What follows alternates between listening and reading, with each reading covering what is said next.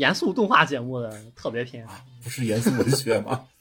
没有没有，其实主要是我觉得《凉宫春日》它不是一个很严肃的作品，或者说我不太希望大家因为听了我今天说的这些话之后，去很严肃的看待这个作品。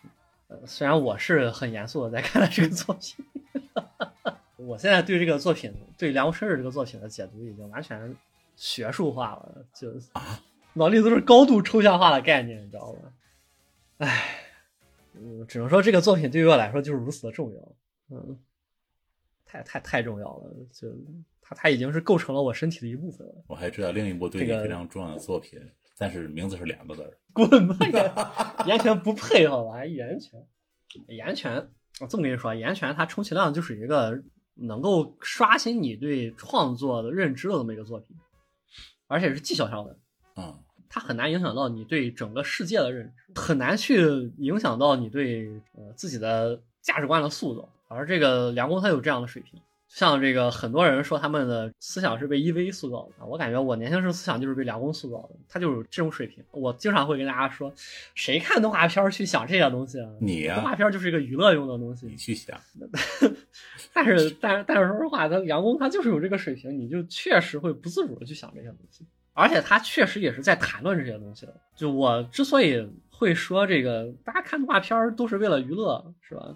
主要原因是因为很多动画片它没有去想要去探讨一些深层次的东西，但是梁工他确实是去探讨了一些深层次的东西的，他甚至还是分成了两个方向去的，一个方向是原作本身内涵的这么一些思考，另一个方向是制作公司金阿尼、京都动画，嗯，他们的这么一些思考。你要知道，零六版的梁公它是一个非常恐怖的作品，我只能恐怖去形容它，因为它一上来第一话就是。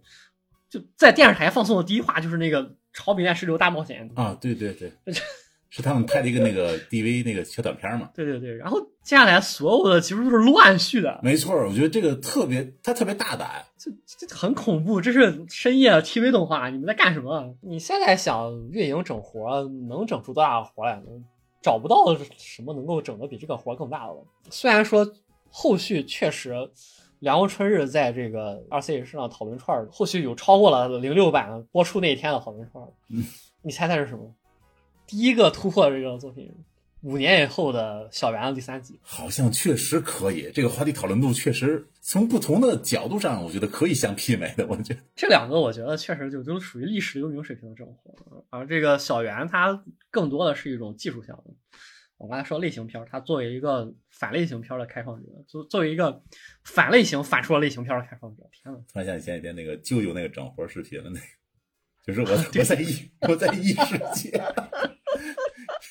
一直有一个什么精灵一样的，好像是美少女队友一直陪着我。你你想签订契约吗？只 能说这个范八爷牛逼。那么翻翻回来说这个。现在的小朋友们对这么一部已经接近快要二十年前的作品了，十六年前的作品，他们真的是认知真的是，就可以说相当于没大有。然后还有一个非常经典的，每年都会有的这个话题帖，每隔上半年、一年就会飘上来，就是有些人去看了梁国春，然后他觉得梁国春是在进行校园霸凌。校园霸凌？校园霸凌？他他会校园霸凌十九六，里面有霸凌的内容吗？啊，有啊，强迫他换衣服啊。啊，好像也有一点，好像一开始表现的出来就特别的像霸凌，不是说特别的像吧？就梁国春他本身就是一开始他就是这么一个霸凌的这么一个状态，或者说你甚至可以结合去年的时候的那个无知转生这个事情去看待，无知转生也是，就是男主一开始他就是个烂人，这个梁国春他也是这样的，就属于一开始的时候出现是负分的主角，他在逐渐的把他刻画成一个类似于正常人感觉的东西。当然，梁国春日的零六版并没有。把它刻画到类似于正常人，所有的这一切最后收束在这个梁春的消失这部剧场版里。嗯，你看梁公啊，你看零六，看零九啊，这些都是铺垫，全部都是铺垫，所有的一切全部都藏在消失里。你就把消失看完，你才能为整个系列产生一个总结。消失就是这么重要，而消失他做的这么好，他起码你也是居功甚伟。可以说，梁公春的消失是迄今为止，我认为只有两部 TV 动画的。非总集篇剧场版能够说这个让我感觉特别牛逼的，只有两部，一部是这个《阳光顺的消失》，一部是《来自深渊》。哦，我以为你要说《魔法小圆》的剧场版。哦，完蛋，三部啊，这真的算吗？啊，完蛋了，完蛋了啊！我怎么能忘了小圆了？哎呀，那就把小圆也算上吧。啊，那迄今为止，我我我我我认为只有三部作品，非总集片的剧场版，只有三部作品是能够到达可以说称得上九分以上的水准啊，乃至于满顶点的这种水准的啊。其他的所有的这个 TV 动画剧场版，可以说全部都只用臭鱼烂虾来形容。就你看过的剧场版，呃，请加上这一句，谢谢。啊，这样吧，加这样吧，就这么说，就是呃一 v 以后的。嗯啊，可以，达成了微妙的共识，哦 一 v 以后的，一 v 以后的，因为我们我们一定要搞清楚，，E.V. 是一个重要的节点嘛，？E.V. 之前的动画是什么和 E.V. 之后的动画完全不是一种东西，就是梁宫春日的消失啊，小圆的这个叛逆的魔语和深邃黑暗的黎明啊，天呐，他们的这个副标题逼格都好高啊，除了梁宫的以外。呃，那确实没办法，日本人中二起来是确实很无敌的。梁宫说实话，在我心中是远高于另外两部的，他他是没有顶的。评分是十杠无限，嗯，差不多吧，就属于评分多高就多高。嗯，然后另外两部的话，另外两部的话，则是属于这个，他十分是因为这个他们就是十分，嗯，毫无道理可讲，嗯，总是 就这种感觉吧。就为什么会对对梁公有这么高的评价？那我刚才说了，这个梁公他是在探讨了那么一些问题，但实际上他又是以一个极为戏谑的方式去探讨的，传达出来那种我并不是要有意去探讨的。然后这种戏谑的感觉呢，同时又呼应了他对这个问题的答案。他有一个问题在传达给你，然后他在给你解释这个问题为什么这个样子的。你已经获收获了这个问题的答案，并且觉得他答的非常的好啊，并且你觉得之前他问的这个问题。嗯在一开始的时候是一个非常严肃的问题，现在他已经被消解掉。就是你观看《凉宫春日》从零六版到消失的这个整个的过程。就是好像我和你们录节目的时候，最常听到你和大力老师说的，就是很多电影和那些是影视作品，他们提出问题，但是无法解决问题。对对对对对，你像这种作品，我就会非常讨厌。这个问题存在，谁不知道啊？因为你提的并不是一个好问题。你提的是一个非常错误的问题，而梁国顺他提的是一个什么问题呢？梁国顺提的问题就是，我们是否生活在一个无聊的世界？这个问题是非常有意思的一个问题。为什么这么说呢？因为随着网络的普及，这个问题不再是一个问题了，或者说我们逐渐意识不到这个问题啊。这也是为什么我说现在的人去补梁国春日很难去理解梁国春日。你要无聊的话，你上贴吧呀，你看评论区呀，你有无尽的乐趣啊。因为现在人不够无聊，嗯，你想拿出抖音去了 B 站，刷刷刷刷刷，一天时间刷就过去了。对呀，一晚上就过去了，没有机会给你无聊。而在零几年零那个时候，网络还没有普及的时候，大家是真的很无聊，甚至于说，我一个学妹，她现在在这个一家医院，他那天跟我说，这个他实习期过了之后，三年实习过了之后去签这个合同的时候，医院跟他说，这个再签是十年，再签就是。永久了，永久无限期的那种。对，然后他签完了之后，他就觉得这个字他签下去，他觉得他这一一辈子这么过去了。可以说十多年前的人，他们是很容易有这种感觉的。或者说有一个非常经典的笑话，就是问记者问西北的一个放羊的这个小孩子，问他你放羊干什么？啊，是那个循环的回答。对对对对，小孩说放羊为了攒钱，攒钱为了干什么？为了娶媳妇儿，娶媳妇儿干什么？生儿子，生儿子干什么？放羊。这是一个非常经典的，就是你觉得这个世界是不是无聊的？嗯，如果从刚才那个笑话来看的话，确实是无聊的。这是一个非常振聋发聩的问题。对这个是问题的探讨，可以说贯穿了上个世纪的这个文艺史，有点有些夸张了。对于这个问题的探讨，可以说直接决定了你是否触及到了呃艺术欣赏的门槛，大概这种感觉吧。它是一个非常严肃的问题，就你必须要承认这个世界是不无聊的，你才能够继续去。追寻艺术，否则对你来说，追寻艺术是没有意义的事情啊！梁鸿春就能够帮你解决这个世界为什么不是无聊的这么这么一个问题。然后问题来了，你如果严肃的去跟别人论证这个世界是不无聊的，听起来就会非常无聊。对，这个问题本身就是 有一点无聊，就很怪。就是你你你非常严肃认真跟别人说这个世界不是无聊的，你一定要听我说，为什么呢？是因为一二三四五六七。然后对方就会觉得你实在是非常无聊。你说回来，他他是通过什么样的方式去论证的呢？他是用反证法去论证的。非常有意思。我们先假定这个世界是无聊的啊，那么在这个无聊世界当中，已已知出现了宇宙人、外星人、亨利者啊，还有一个美少女是神。突然，这样的事现实被摆在你面前，你你觉得有意思吗？那感觉每天都会有奇怪的事儿发生，那不会无聊了。我们看这个古川流是怎么抛出这个问题的。首先，他让九须产生了一个疑问，就是这个世界是不是非常的无聊的啊？然后引入了凉宫春日这么一个东西，然后凉宫春日呢，他是这个世界的神啊，他旁边有这个外星人啊、未来人、超能力者，但是由于凉宫春日他自己，他认为这个世界是无聊的啊，你要注意这个这个区别啊。梁国春日这个时候他也认为这个世界是无聊的，如果他不认为这个世界是无聊的，那么他为什么会做这些举动啊？他跟自己和解就好了。但和解很难刻意去达成。梁国春日一出现，就意味着他跟这个世界是不和解的啊，所以他身边才出现了这些东西，而这些东西出现在他身边啊，景虚知道这些东西是这个样子，梁国春日不知道，所以在梁国春日的视角里面，这个整个世界一直都是很无聊的。对，他要努力的干什么呢？他要努力让世界变得热闹起来。没事找事儿。他想要干什么？他要改变这个世界。那么他能改变这个世界吗？他能，他确实能。他能。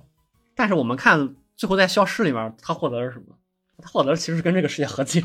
就在《凉宫诗》里就是这样，即便一个角色已经拥有了他所能够拥有的一切，嗯，就他想干什么都能都能干什么都能做得到，然后他也会顺理成章的，因为经历过足够多的事情，然后承认这个世界是不无聊的。这个你觉得世界是不是无聊这个问题提出的这个点也是非常有意思的，就是在囧须和凉宫春两个人在回家的路上，他们在那个等火车的时候。凉宫春，我觉得最让我感觉 TV 版里让我感觉最最让我感觉印象深刻就是这个，就是凉宫春日跟囧须讲他去看棒球赛的时候，第一次见到了这么多人，然后他意识到了他的自我意识觉醒啊，他在小学三四年级的时候，自我意识就觉醒了，他明白过了自己不过是一个渺小的普通人，然后他因为觉醒了自我意识而成为了一个神。就自我意识觉醒是一个每个人到初中这个年龄段才会有的东西，他小学就有了。就为什么中二病叫中二病啊？因为你你在初中二年级这个时候，你因为你自我意识觉醒，你会觉得这个世界应该是你想象的样子。对，应该是围着自己转，应该是围着自己转的。然后你要花很长的时间去跟这个世界和解，接受这么一个事实。你看我说《凉宫春是他的整个的这个主题多大点事儿，这是。对呀。但是实际上这是一个很痛苦的过程，你你会逐渐的明白过来，自己并不是这个世界的中心。你逐渐明白过来，并不是所有人都围着你转的。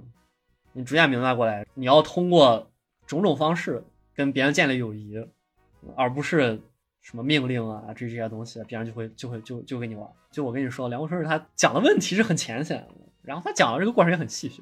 就你看完了之后，你就感觉你接受了这一切。但这个问题我觉得也有一点残酷。对呀，就但实际上这个问题是很严肃的。然后在这个过程当中，景区一直瞒着凉宫春日，他自然产生了这种结构上的这种落差。这个主题摆在这里，这个结构放在这里，你很多故事自然而然就涌出来了。就是跟你说这个古川牛牛逼的地方啊。然后这么牛逼的作品做出来了之后，这个它乱序播放，首先是避开了你如果按完正序去看的话，前面有非常长的这个讲设定的内容。它乱序播放呢，通过乱序让你明白过来，这个反正零六版的 TV 的这十几集里面，凉宫春日还没有变成正常人。最后一集是以那个凉宫春日的这个忧郁的最后一集，那那本小说的最后一幕，就是那个阿旭跟两宫在梦里这个睡美人的那一幕，那一幕结尾的。一方面是因为这个动画叫梁公春日忧郁，虽然说他做了非常多的本的小说，但是他最后的这个结尾还是以这个。最早的那本忧郁的这个结尾写的，我说的是零六版的那个，一方面切了题了啊，另一方面呢是这个时候告诉你梁顺的忧郁结束，字面意义上。然后这个作品它还有一点是什么呢？是凉宫春日是超监督，这是在那个 OP 里出现的。对，就是在 OP 里面他会发，你会发现他是监督石原立也，超监督梁红春日，实际上是把梁红这个角色放到这个作品制作外边。给他埋上了一层 meta 元素，这层 meta 元素就是为了引着你，让你去想，他实际上是跟你我一样活生生的人，他的烦恼就是你我，他的忧郁就是你我的忧郁，把他从这个作品里面摘出来。然后这个整的第二个活是什么呢？就是这个漫无止境的八月。就 说实话，你一个作品零六年就已经放过了，零八年你再重新做一遍，这一点我觉得就已经够奇怪了。不是零八，零九年你再重新做一遍，我觉得就已经够奇怪了。然后你还要从七月和八月放暑假的时候连放八集一模一样的剧情，我真的是觉得那当年的吉拉尼整活简直就是无敌啊！我跟你说，这才是做动画，你知道吗？我真的就是看不起现在就这季那个 Licolis，就这哦，种，就是那个子弹描边那个，啊，对对，就这种，哇，我真的是觉得你们花这么大的力气去刻画一个这种角色，然后只是为了讲一个百合样板戏啊，我觉得很遗憾，真的。现在的动画业界失去了这种整活的勇气，他们只想做一些大家喜欢看的东西，然后就皆大欢喜。一般来讲，大家都以为原创才能整活，是吧？你看其他你改编照样整给你看，而且要多大有多大，就包括后面幸运星也是，我的幸运星跟原作四格漫画完全不一样的感觉。放一半这个动画，然后放一半真人出镜，也都不知道他们在干什么。他们真的是在试图把动画这个题材，从在凉宫结束了之后，在一零年以后，就会即将成为的漫画和小说的附庸，这个想象当中提取。但实际上，他们还是失败了，因为你可以看得到现在的动画，它就是漫画、小说、游戏的附庸。也是没办法的事儿吧？我觉得你每年只能看到这么几个能够称得上是原创动画、能够代表动画的东西。就是除了古川流之外，加上也很厉害的点。我们为什么做这个视频？因为这个 A 老师想要听我怎么评价《漫无止境的八月》。因为结合上一期节目嘛，咱们聊的那个呃，夏什么来着？夏日重现啊，对，夏日 夏日重现。对不起，我这个脑子。就是我突然想问夏尔一个问题，就是说，你觉得《漫无止境的八月》算不算一个日系路谱作品？其实这个《漫无止境的八月》，它是一个，它是一个彻头彻尾的整活，它的目的也是带有非常强烈的这个 meta 意味的，就是使得观众深入的，使得观众深入的跟里面的长门灵魂绑定，哪怕你就只看了两集《漫无人的八月》，当你明白这个东西里面有八集的时候，你整个人就会跟梁长门灵魂绑定。我看八集都这么难受，他们好像是两万还是几几千次？五十多万还是多少万？忘了。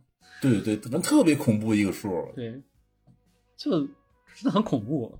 然后你就越发觉得梁国顺是真不是个东西。然后接下来就接着就是消失，然后你能看到这个这个九须在长门和唐二人线色传承。刚才说了，通过漫无止境的八月，你已经建立起来了一个灵魂绑定，然后你再被另外一个超监督啊，也是超脱于这个作品之外的东西，就相当于啪啪打脸，就就这种感觉。你在小说里你这么去写的话，对于小说来说其实是很方便的。古川流他自己也没有写露出多少次，然后反而吉拉尼这边就认认真真的露出了八次。天呐，真的就是只为了让你加强你对这个。整个事情的感知，让你明白梁国春日到底是多畜生，然后你才能够在接下来的消失里面明白，这么畜生梁国生日是多么的重要啊！因为这么畜生的梁国生日就是我们每一个人的自我意识，然后你才能够明白这种自我意识真的是你又离不开他，但你必须要抛弃他，你必须要让你自己回归正常。这也是为什么我跟我一直跟你说，我真的是。特别喜欢长发的团长，在这个消失世界线里的长发的团长，因为在消失世界的长发团长，他就是一个处在跟自己和解，但是又很不甘心的这么一个状态。如果你放下不管的话，等到高中毕业了以后，他就跟自己和解了。说白了，他就已经完成了整个从零六版一直到消失的那么一个过程，跟自己和解。他的主题是一个特别微不足道的小事。哎呀，对我来说，为什么这个作品对我来说感觉这么重要呢？就是因为。你总是不想跟这个世界和解。我觉得你说这事儿是你走心了。但是你是吧？大家都多大了？我觉得关于他的这个两点，我觉得应该描述的很清楚。一个是这个，他主要是要讲一个什么样的故事，让你明白他的问题是什么，他怎么解决了。第二个是他在做这个过程当中使用了一些这个特别的 meta 层面的手法啊，原叙事，直接让这个故事里面的这个角色啊，跟让让让你明白过来啊，这故事里面的角色，他他是。他是很现实的，他是很真实的，他并不是一个故事，嗯，这么敲打你，然后整个创作组也特别的欢乐，然后他们对这个作品也特别的自豪，你能感觉到那种满意的自豪感。你在看《幸运星》的时候，幸运星第四集以后，那是真的自豪。你在看《幸运星》的时候，你能感受到金阿尼对《凉宫》这部作品的那种满意的自豪感，那种哇，这种感觉真的是，哎，尤其是尤其是这个这个一九年那个事情以后，啊，金阿尼大火是吧？对，就感觉很很难很难有个动画公司能够恢复到这个状态了。你你越想越难受，这这个这个很没办法的事情。就就金阿尼他从制作出了《凉宫》这么伟大的作品的公司，其实在一九年的这个大火的事情之前，在业内已经是一个不再是中心的那么一个公司。尤其是你现在再翻回去看《幸运星》，看他们那个时候说，只要是那个时候只要是宅，就一定喜欢凉宫的那种自自豪那种自信，你已经见不到了。为什么见不到呢？其实就是因为我我在刚才跟你们说的那个，家里他们是做动画的，他们不想让他们的动画成为小说、漫画、游戏的附庸。他们有一种自豪和骄傲。对，虽然他们做的都是改编的改编动画，但是他们做的改编动画都是绝中绝，都是那种既能够完美的契合原作，也能够完美的发挥出动画这个媒介的精髓的样子。结果到后面之后，你可以发现，就他们迷失在了这个后续的整个的轻小说改改编大潮里面。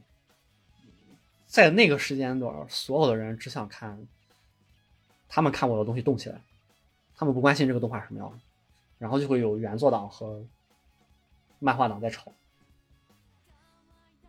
你你还你还记得我我我在刚才讲夏日重现的时候，一上来首先要声明，我是一个纯动画党。我我为什么要去声明我是一个纯动画党？就是因为我，我作为一个前经迷，就你这个强调，每次都在特别奇怪的节骨眼儿上那种。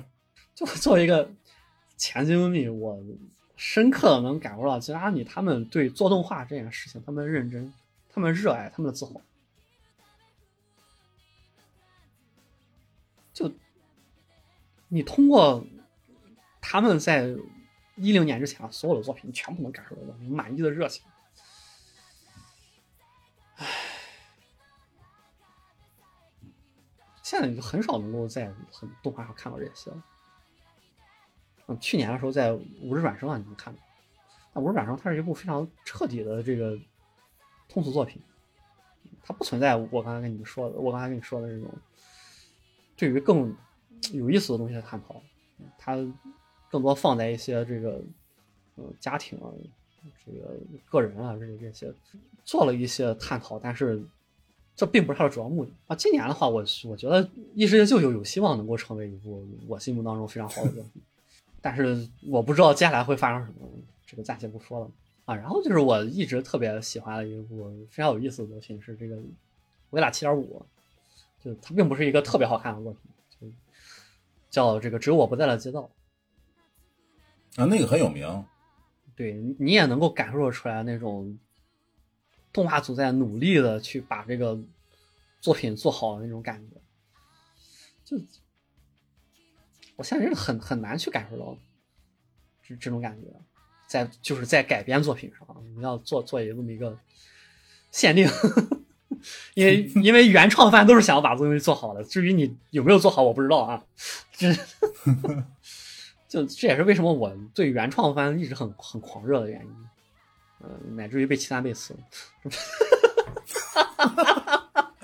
我操，这这种节目间又再踩一脚鸡蛋了啊！你是不知道，无所谓，该踩该踩。期待这个东西啊，我作为当年那个看完了四集之后开始吹鸡蛋这个草画面缘的人，哎，我的天呐，他怎么能就落在后面这般田地呢？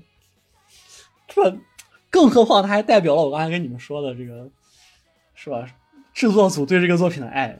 是吧什么两百多人原画阵容 啊？你看那个扔手机，对对对，对对对，是吧？做动画做到做做到做到住院还好几次，哇，太爱了！然后做出来这么个东西，你都做了个什么呀？